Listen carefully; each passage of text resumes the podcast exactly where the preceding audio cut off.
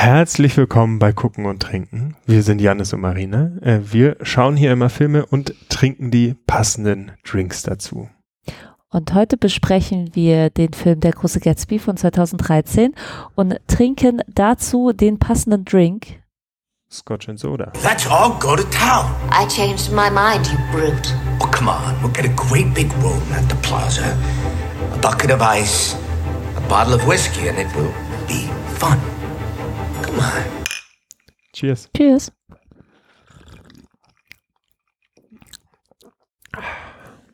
Hm, Und wie schmeckt's? er schmeckt. Ich weiß nicht, gibt es auch leckere Drinks im Film? Ich weiß es nicht, aber also ich würde ihn so beschreiben. Man hat einen Sprudel, der nicht mehr ganz so sprudelig ist, weil er nicht das ganze Glas gefüllt äh, hat. Da ein kalter Sprudel, ein bisschen mit Jod, getunkt mit einer kleinen Mullbinde, getoppt, ähm, aus der ein bisschen Eiter rausgeflossen ist. Nee, es ist halt einfach so ein, so ein ähm, Flavored Water, würde ich sagen, mit ein bisschen Orangenschale. Man, Ja. sch man schmeckt den äh, Whisky nicht, man riecht ihn. Ja, und das ist auch so ein bisschen der, der Vorteil von dem Drink. Also ähm, wir trinken einen Whisky Soda oder Scotch and Soda. Ähm, das gehört zu den Highballs, beziehungsweise ist so ein bisschen eine, ja, vielleicht auch der Highball. Zumindest im Film bestellen sie einfach nur Highballs und bekommen eben genau das. Was heißt Whisky Soda. Highball. Highball. Gibt es auch einen ähm, Lowball? Nein, Wieso? Ist es nicht dann im kleinen Glas? Ich stelle mir, weißt du, was ich mir unter Highball immer vorstelle? Man hat praktisch, also wie ich es mir erschließe, großes Glas mit einem Eiswürfel, ein Highball. Und der Eiswürfel schwimmt oben, deswegen ist es ein hoher Ball und nicht tief, weil das Glas nicht klein ist. Also tatsächlich äh, kommt der Name Highball oder zumindest eine Erklärung, die ich gelesen habe, äh, kommt daher, dass ähm, Züge, bevor sie losgefahren sind, ein äh, Pfiff losgelassen haben, der aus zwei kurzen und einem langen Pfiff bestanden hat. Und das war der Highball. Pfiff. Highball oder was? Achso, Nicht die Leute haben, sondern die haben die Pfeife gezogen. achso, es ist nicht der Laut, okay. Nein, die haben die, die äh, das gezogen und ähm, äh, die zwei kurze und ein langer Pfiff ist quasi die Zusammensetzung Ah. vom Drink, mehr oder weniger. Ah, Ähm, und damit hat man überprüft, jetzt weiß ich nicht mehr, ob ich es noch genau richtig erinnere, ob quasi das Wasser, also wenn das Wasser am Anfang ganz voll ist, dann war da eben so ein Ball. im also Zug? So, ja, ja, im Zug des, Ach der so, Dampfkessel, Okay, ne? okay. Mhm. und äh, da waren eben ein Ball drin, um die Wasserstandsanzeige Mhm. anzuzeigen und der schwamm eben ganz oben, ja, deswegen hieß er Highball. also ist meine Erklärung gar nicht so verkehrt. Nein, die ist gar nicht so verkehrt. Okay. Ja. Aber es gibt keinen Lowball. Und man Äh, trinkt nee. das immer, um praktisch den Whisky zu verdünnen. Ja, also Highball ist eben eigentlich eine ganze Kategorie von Drinks. Ähm, es ist quasi synonym zu Long Drinks. Mhm. Also äh, es gibt ein bisschen einen Streit, gibt es einen Unterschied zwischen Highballs und Long Drinks. Manche sagen, beim Long Drink wird quasi der, der Filler, also in dem Fall zum Beispiel das Soda oder ähm, äh, Gin and Tonic okay. ist quasi vermutlich aktuell der berühmteste Highball oder Long Drink, dass ich quasi die kleine Flasche Tonic Water mit dazu stelle. Das wäre ein Long Drink und ein Highball, da würde Man ich sagt nicht aber eigentlich immer. Long Drink heutzutage. Ja, weil Highball, ich glaube, Klingt nett fancy. ich glaube, es gibt noch mal so einen Unterschied, ähm, oder für viele Leute gibt es noch mal einen Unterschied, hat der, ähm, hat der Drink einen fancy Namen. Also bei Gin and Tonic denke ich, hm, bei Horse's Neck denke ich, wow, das ist voll der fancy Cocktail, dabei ist es im Prinzip auch nur halt mit äh, ähm, äh, Whisky mit äh, Ginger Ale. Okay. Ginger Ale.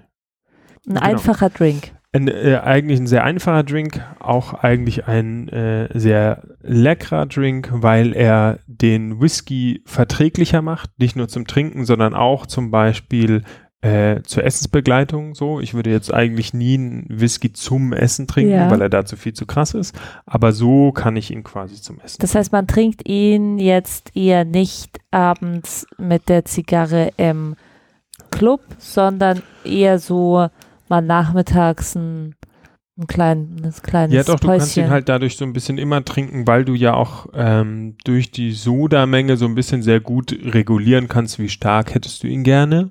Okay. Ne? Also du kannst ihn dir eigentlich auch noch beliebig weit verdünnen. Und ich finde, ähm, also gerade mit, mit Soda äh, macht der äh, macht das Wasser die, auch den Geschmack nicht kaputt. Also es ist jetzt Es nicht ist so, nämlich dass gar kein Geschmack drin von vornherein.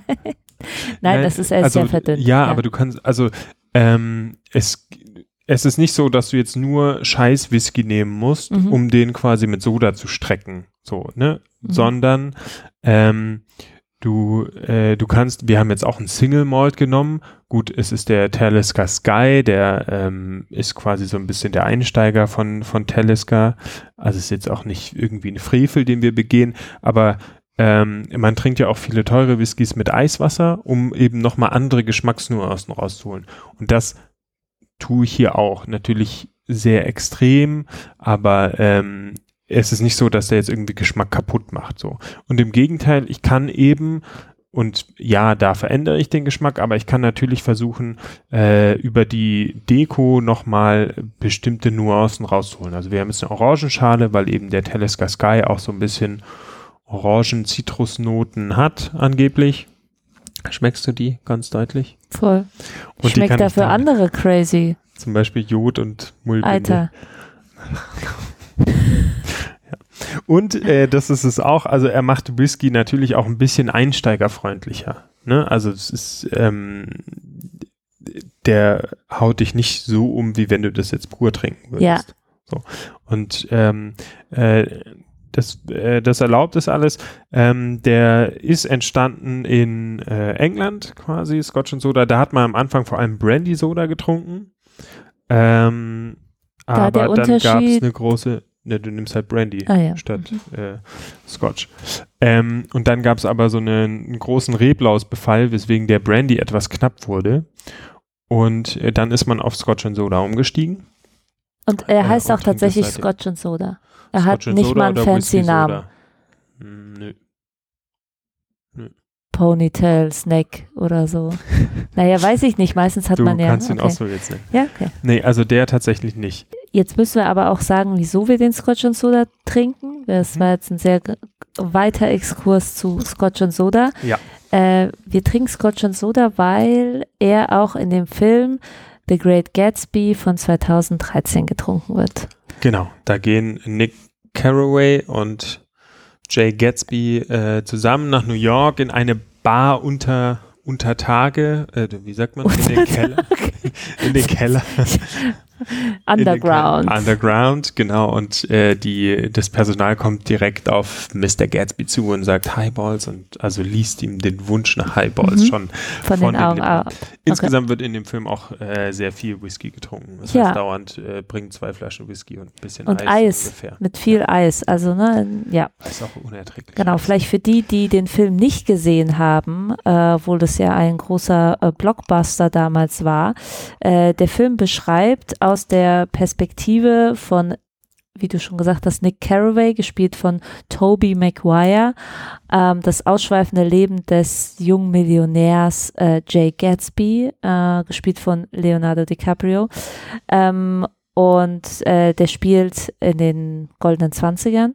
Und der basiert auf der gleichnamigen Vorlage von Francis Scott Fitzgerald ähm, aus dem Jahr ähm, 1925, also wirklich in den goldenen Zwanzigern geschrieben, so ein bisschen und ist jetzt so das, ähm, was wir heutzutage als Abbild und Auseinandersetzung äh, mit dieser Ära ähm, literarischerweise bezeichnen. Genau, da geht es so um eine Liebe, also dass äh, Jay äh, Gatsby die ganzen Partys äh, ja eigentlich nicht für sich schmeißt, sondern um seine alte Liebe Daisy Buchanan wiederzugewinnen und ähm, die ganzen Verstrickungen. Also es wird dann äh, noch sehr dramatic. Ähm, ja, wir sind da, wir drucksen so ein bisschen rum, weil ähm, uns hat der Film, glaube ich, das kann ich schon mal vorab sagen, also als ich habe den, wir haben den Film schon, wir haben die das Buch mal gelesen, äh, auch vor Jahren, und dann haben wir den Film gesehen, weil wir uns so sehr auf den Film gefreut haben. Ne, aber Ja. das war so ein bisschen, hm, Ja, Und- Aber ich würde sagen, also eigentlich äh, reden wir jetzt 20 Minuten darüber, warum der Film scheiße ist. Ja. Also und erklär, wir, wir erklären es aber auch. Wir wollen nicht nur meckern, wir wollen versuchen, das zu erklären. Aber es ist so ein bisschen, es ist überraschend, weil wir haben uns damals sehr auf den Film gefreut. Ich weiß nicht, das war glaube ich schon so die die Hochzeit deiner Vintage-Phase. Ja, so. muss man sagen, es war auch die Ho- Hochphase von grundsätzlich, glaube ich, Vintage-Phase. Also es war 20er-Jahre-Partys so ein 2013 Ja. ging es los, dass plötzlich alle gesagt haben, so, uh, es ist cool, irgendwie Federboa und 20er Jahre äh, zu feiern. Und ich, wir haben jetzt den Film für den äh, Podcast nochmal geschaut und in der ersten Sequenz habe ich wieder dieses Gefühl bekommen und habe verstanden, ich hasse diesen Film. Ich habe nur Abneigung gegenüber, ich weiß nicht, ähm, also ich, es gibt auch wirklich ähm, sehr, sehr gespaltene äh, Kritiken dazu. Also auf Rotten Tomatoes hat der Film 48 Prozent, Punkte, Prozent, Prozent. Ja, Das er heißt, es ist den- wirklich ist Kritikern 50-50. durchgefallen, Ich glaube, ziemlich. 50 also- Prozent. Einige finden ihn top, andere finden ihn Ne, Flop. Ne, ich glaube, das ist ein Score insgesamt, oder? Ich, Also wie- ja, aber grundsätzlich die Kritiken. Ja, also nein, das heißt, glaube, es- wir, wir ja, rechtfertigen so Aber, ein bisschen, dass es ähm, nicht nur unsere Meinung ist, aber nein. es ist auch unsere Aber Meinung. man muss sagen, das überrascht bei dem Film, weil man sagen muss, du hast gerade schon gesagt, die Vorlage ist, also die Novelle, Novelle ist der große amerikanische Klassiker. Also den muss Ja. in der Schule jeder lesen, so wie bei uns Goethes Faust so ungefähr. Ja. Also das Ausgangsmaterial ist äh, zumindest über viele Zeiten beliebt. Der Film hatte auch ein großes Budget, 105 Millionen Dollar. Und ähm, man kann jetzt auch nicht sagen, dass der Regisseur gedrängt wurde, dass der Film irgendwie ganz eilig fertiggestellt werden musste, sondern der sollte ursprünglich schon zu Weihnachten 2012 äh, fertig werden. Und dann hat der, äh, der Produzent ähm, äh, den gelassen. gefragt, schaffst du das bis dahin, den Film fertig zu machen? Und dann hat er gesagt, ja, schaffe ich. Und dann hat der Produzent gefragt, und schaffst du es auch bis dahin, den Film fertig zu machen, den du machen willst? Und dann hat er gesagt, hm, weiß ich nicht, okay, dann kriegst du noch ein paar Monate. Also, Okay. der hatte wirklich Zeit, diesen Film auch zu perfektionieren und er ist aber trotzdem nichts geworden, find, finden wir. So, und ich glaube, man kann auch schon sagen, das liegt auch ein bisschen an der Vorlage, also daran, dass es eine Literaturverfilmung ist, weil man sagen muss, was äh, was nach meinem Verständnis quasi die Vorlage ausmacht, ist so dieses Sprachliche, die Worte, wie äh, Fitzgerald eben die Umgebung, die Zeit da beschreibt in sehr blumigen Worten. Und ich finde, dafür findet der Film nicht wirklich eine Entsprechung, sondern er geht ja sogar dahin zurück und zitiert teilweise eins zu eins äh, Sätze von Fitzgerald und Ja. lässt auch Tobey als Maguire Hommage. Aber ja, als Hommage, aber es zeigt halt, ah, scheiße, mir ist nichts eingefallen, um diese Umschreibung aus dem Buch, diese Fantasie, die da entsteht, wirklich zu übersetzen.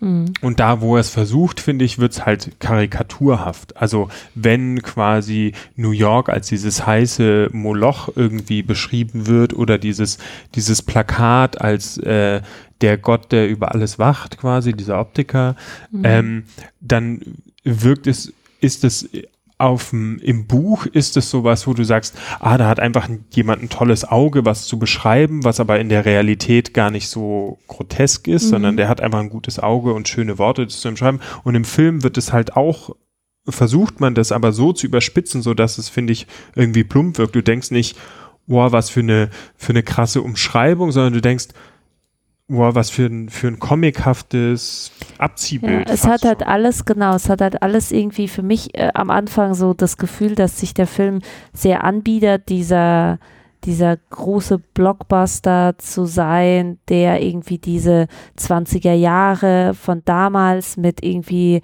cooler, hipper Musik von heute von Jay-Z produziert, äh, mischt und ähm, irgendwie dieses Ausschweifende auch gar nicht umkehrt und al als Kritik irgendwie darstellt, am Anfang zumindest oder die Hälfte des Films, sondern nur diese Partys, Partys, ganz toll, ganz große Bilder und eigentlich hat alles irgendwie gar keine Seele. Also nichts davon ist irgendwie emotional oder es ist opulent, aber halt eher in die kitschige Art und Weise. Ja, und da habe ich mich quasi auch während dem Film die ganze Zeit gefragt, macht er das mit Absicht? Also ist es so eine versteckte Botschaft im Film? Also, dass es so leer wirkt? Ich glaube, es ist einfach sein Stil. Wenn Genau, man weiß, was der so, Regisseur hm, vorher nee. gemacht hat, der hat ja Moulin Rouge gemacht, äh, 96, glaube ich, und, nee, Romeo und Julia 96 und ähm, ich glaube in Anfang 2000 dann nochmal Moulin Rouge.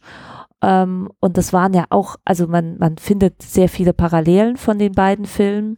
Ähm, er hat auch noch andere gemacht, aber die beiden finde ich, finde ich irgendwie sehr, sehr beschreibend. Diese dramatische Liebesgeschichte, ähm, man kann sich nicht haben, aber man findet sich ganz toll und gleichzeitig diese ausschweifenden Feste ähm, und äh, die anderen Charaktere, die irgendwie dazwischen funken. Aber es ist eigentlich, also wenn man mal ehrlich ist, ich habe mir extra noch mal irgendwie so ein bisschen was von Moulin Rouge angeschaut. Es ist schon so ein, so ein 2000er Kitsch. Ding. Also es ist einfach, glaube ich, sein Stil, der mag das, er mag es sehr äh, äh, opulent und ich glaube, er stellt diese Opulenz und dieses ähm, zur Schaustellen über jeglichen Tiefgang. Ich meine, der Tiefgang, der kommt in der zweiten Hälfte des Films so ein bisschen durch die dramatischen Entwicklungen, die sich aber dann auch eher überschlagen. Also man hat das Gefühl, am Anfang des Films, so die erste Hälfte, und gefühlt sind es einfach zwei Stunden, wo man sich irgendwie einen Marathon voll mit Feiern anschaut.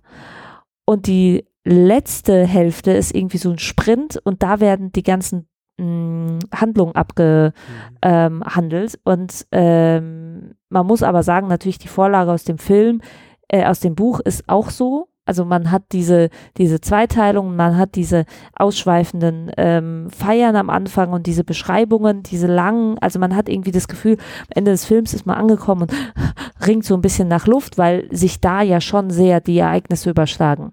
Ja, was ich finde, ähm, was die Bilder angeht, ist halt, jedes einzelne Bild ist halt so opulent gestaltet, dass keins mehr besonders ist. Du merkst halt, jedes Bild wurde genau geguckt, okay, hier wollen wir jetzt das rausstellen und es soll episch sein Mhm. und es soll so ein Aber auch so ein sehr Gemälde artificial, aussehen. also Genau, sehr und, künstlich. Und es wirkt total künstlich. Das, das stört mich an dem Film auch, dass er einerseits irgendwie versucht, so diese, diese 20er Jahre nachzustellen, aber dann das so künstlich verwischt. Also ich meine, der Film fängt ja sogar so an, er wechselt quasi von Schwarz-Weiß in Farbe.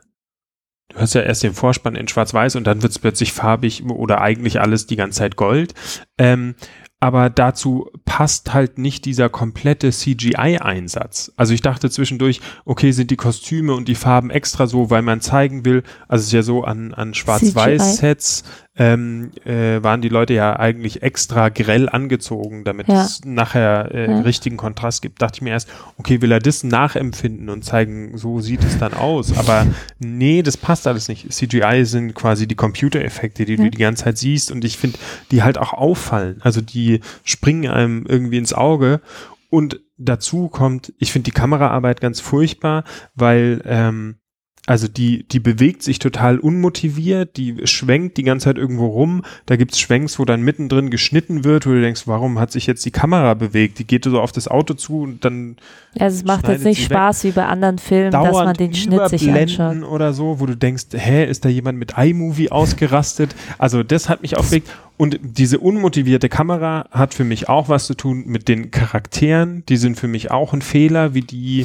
quasi gewählt Rant, wurden. Janis. Ähm, weil dieser Nick Carraway ist ja auch schon so ein unbeteiligter Zuschauer. Und der ist der Hauptcharakter, der quasi diesen Film tragen muss. Und dann besetzt man ihn noch mit Tobey Maguire, der eigentlich immer aussieht, als wäre so ein kleiner, ähm, wie heißen die, die aus der Ecke schauen und beobachten, Spanner, ein kleiner Spanner in der Ecke, den man vergessen hat. Das- so, oh, der kleine Tobi, den nehmen wir jetzt mal wieder an die Genau, Hand. und, und das Wo ist so denn der das, Tobi? Das ist irgendwie das Problem an dem Film, dass äh, Toby Maguire bzw. Nick Carraway ist halt ein reingetriebener, der trifft nicht eine Entscheidung. Die einzige Entscheidung, die er im Film trifft, ist, ähm, dass er äh, äh, Daisy zum Tee einlädt, so ungefähr. Und sonst steht er einfach nur da und selbst bei den Partys steht er unbeteiligt da und ihm wird da das Weinglas aus der Hand weggeschnappt. Und dazu kommt noch so eine unbeteiligte Kamera, dass du die ganze Zeit denkst, hm, ja, den finde ich jetzt nicht so spannend. Wen man spannend findet, ist Gatsby so. Aus dem am Anfang ja so ein Riesengeheimnis gemacht wird, was für mich aber auch nicht funktioniert, weil, glaube ich, jeder weiß, dass Leonardo DiCaprio ihn spielt. Das heißt, ich frage mich nicht, oh mein Gott, wie wird Gatsby wohl aussehen, sondern ich denke mir, yo, der sieht halt aus wie Leo, der wieder aus dem Ozean aufgetaucht ist. Ja, man muss, man muss aber sagen, also man muss im Film als Verteidigung sagen, er hält sich sehr an die Buchvorlage. Also es gibt, es gibt Filme mit sehr viel mehr Abwandlungen von Büchern. Deswegen glaube ich schon, dass es so eine Art Hommage sein sollte, dass man da nicht viel verfremdet, weil diese unbeteiligt Persönlichkeit von Nick Carraway und ähm, äh, diese Spannung am Anfang, wer ist denn dieser Gatsby, ähm, das ist alles auch im Buch so. Natürlich hätte man es auch im Film anpassen können, aber der Film hält sich schon sehr an die Vorlage. Ja, und ich würde sagen, genau das ist der Fehler. Also man hätte sich eben nicht so streng ans Buch halten sollen, weil die Stärken aus dem Buch sich eben nicht in den Film übersetzen. Mhm. Eben dieser unbeteiligte Nick Carraway, der das alles für uns aufschreibt das funktioniert für mich nicht, weil das ist kein, kein treibender Charakter. So, du willst mhm. ja eigentlich eine handelnde Hauptperson. Genauso die blumigen Umschreibungen sozusagen. Äh, blumig ist gar nicht das richtige Wort, aber diese opulenten Umschreibungen. Man kann sagen spektakulär, aber nicht in einem, im Sinne von Spektakel, aber nicht im Sinne von ja. positiv. Ja. Ich meine, man muss, was man auch sagen muss, ich glaube, der Film hat sehr bei sehr vielen Menschen uns sehr viel ausgelöst, so im Sinne von die großen Gatsby-Partys äh, so, gestartet, ja. ähm, weil man so ein bisschen dieses ganze, ja, diese ganze 20er Jahre Hommage feiern, bis der Arzt kommt, ähm, die, das hat man natürlich irgendwie schon, ähm, ja, also ich glaube, das, das hat viel ausgelöst, vor allem für die Zeit war es der passende Film. Ähm, das, da habe ich mich versucht dran zu erinnern. Ja. Ist es wirklich so? Ja. Weil ich finde, dieser Film hat auch das nicht geschafft, weil er ja in der Musik, wie gesagt, äh, äh Jay-Z hat, hat die Musik mitproduziert und er geht so auf Hip-Hop, er geht so auf Fergie, aber auf den 20er Jahre Partys lief ja nicht Fergie, da lief auch nicht Hip-Hop, da lief Elektro-Swing. Ja, also und äh, ich finde auch, und äh, das weiß ich gerade gar nicht mehr, hat der, hat der ähm, Film ähm, das ausgelöst oder war das da nicht schon im Gange und quasi schon auf seinem Höhepunkt? Weil für mich versucht der Film irgendwie, der versucht so cool zu sein. Er versucht auch, es wirklich so sehr eine, erfolgreich zu machen. Also ja, man packt da noch Jay-Z und noch irgendwie. ikonisch zu sein, der versucht so einen Stil zu kreieren und der funktioniert halt nicht, weil der mhm. irgendwie also ich finde es auch immer super cringy, wenn dann da 100-Dollar-Bill von, von Jay-Z irgendwie losgeht. Ja. Und das passt ja auch nicht zu diesem Schwarz-Weiß. Nee, also gefühlt haben sich so, einfach alle, man saß so zusammen und dann hat irgendwie äh, der Regisseur gesagt, so, ich will das jetzt mal verfilmen. Wer hat Lust drauf? Und dann haben dann alle alle, die sich kurz gemeldet haben. Ne? Jay-Z hat gesagt, so, ich mache hier äh, exklusiv die Musik. Ähm, Leo hat gesagt, ich bin dabei. Also es, es sind ja gute, ne, so, also ähm, namhafte und jetzt nicht namhaft im Sinne von Kitsch, aber also ja. Ja, Gut, aber ich glaube, Leo hat den Film eben auch nur gemacht, weil er 2013 auf, noch auf der Jagd nach seinem Oscar war und dachte, geil, Gatsby, da kann ich so Gut, der Film hat auch abgeräumt, ne? Hm, der hat auch ein paar Kostümdesign bekommen. Ja, aber der hat äh, andere Nominierungen und Gewinne hat er auch irgendwie die äh, Awards, ne, Awards. Ah, ja. Also da, da, da war so eine lange. Liste. Er hat auch parallel tatsächlich den äh, Wolf of Wall Street äh, dann, also um den Dreh rum gemacht. Also das war so ein bisschen schon Highlight-Time. Genau, das war Leo will unbedingt seinen Oscar Und Leo haben. hat natürlich den Film auch zugesagt, weil er halt den Charakter von Gatsby, dieses nicht eindeutig gute, nicht eindeutig schlechte, äh, war für ihn als Schauspieler interessant, weil man hat ja Mitleid, eigentlich ist es aber der größte Gangster, wobei ich finde, seine Gangsterhaftigkeit wird auch im Film gar nicht, also wird auch im Buch nicht thematisiert, aber die kommt gar nicht raus. Das heißt, eigentlich hat man ein recht einseitiges Gefühl ihm gegenüber. Man denkt sich, oh, der kleine arme Leo, ähm, der, der hat es doch eigentlich ganz gut, wieso macht er das denn jetzt kaputt mit irgendwie irgendwelchen komischen äh, Liebeleien zu einer Frau, wo ich finde, also ähm, Carrie Mulligan ähm, als ähm, so ein bisschen Charakterschauspielerin ihm entgegengestellt. Ich finde, die Chemie zwischen den beiden funktioniert halt null zero gar nicht. Sie hat und auch äh, hinterher gesagt, dass sie selber mit ihrer Performance nicht zufrieden ist. Das ist geil und ja. Und sie, sie hat auch danach ähm, erstmal erstmal wieder nur noch kleinere Filme gedreht, weil sie meinte, sie war davon überfordert und das war, also sie hat geweint, Ja. als sie die Rolle zugesagt bekommen hat, aber im Nachhinein hat sie wohl selber gesagt, sie fand sie hat da nicht so Ich meine, es gibt auch gute Blockbuster, ne? Also es ist jetzt, ich habe gerade überlegt, ob das nur daran liegt, wenn man halt so einen Film aufpustet mit Sachen.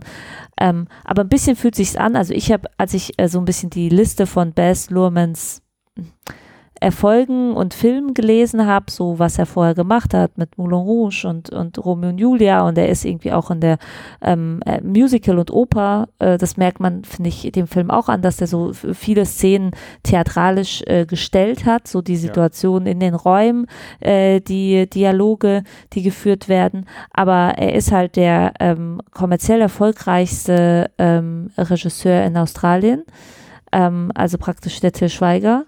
Und wenn Till Schweiger da irgendwie seinen dritten Fünfohr-Küken-Film raushaut, ja, dann denkt man sich auch so, pff, ist okay. Ja, ja, ja, aber ich, ja, aber Und dann- also und dann mich, kann mich hier noch, Film halt äh, auch noch emotional relativ Max kalt. Giesinger den Soundtrack machen und dann denkt man sich auch, gut, jetzt ähm, sch Ja. schöner, also ich finde, ich fand den Film anstrengend, ich fand ihn, er hat keinen Mehrwert.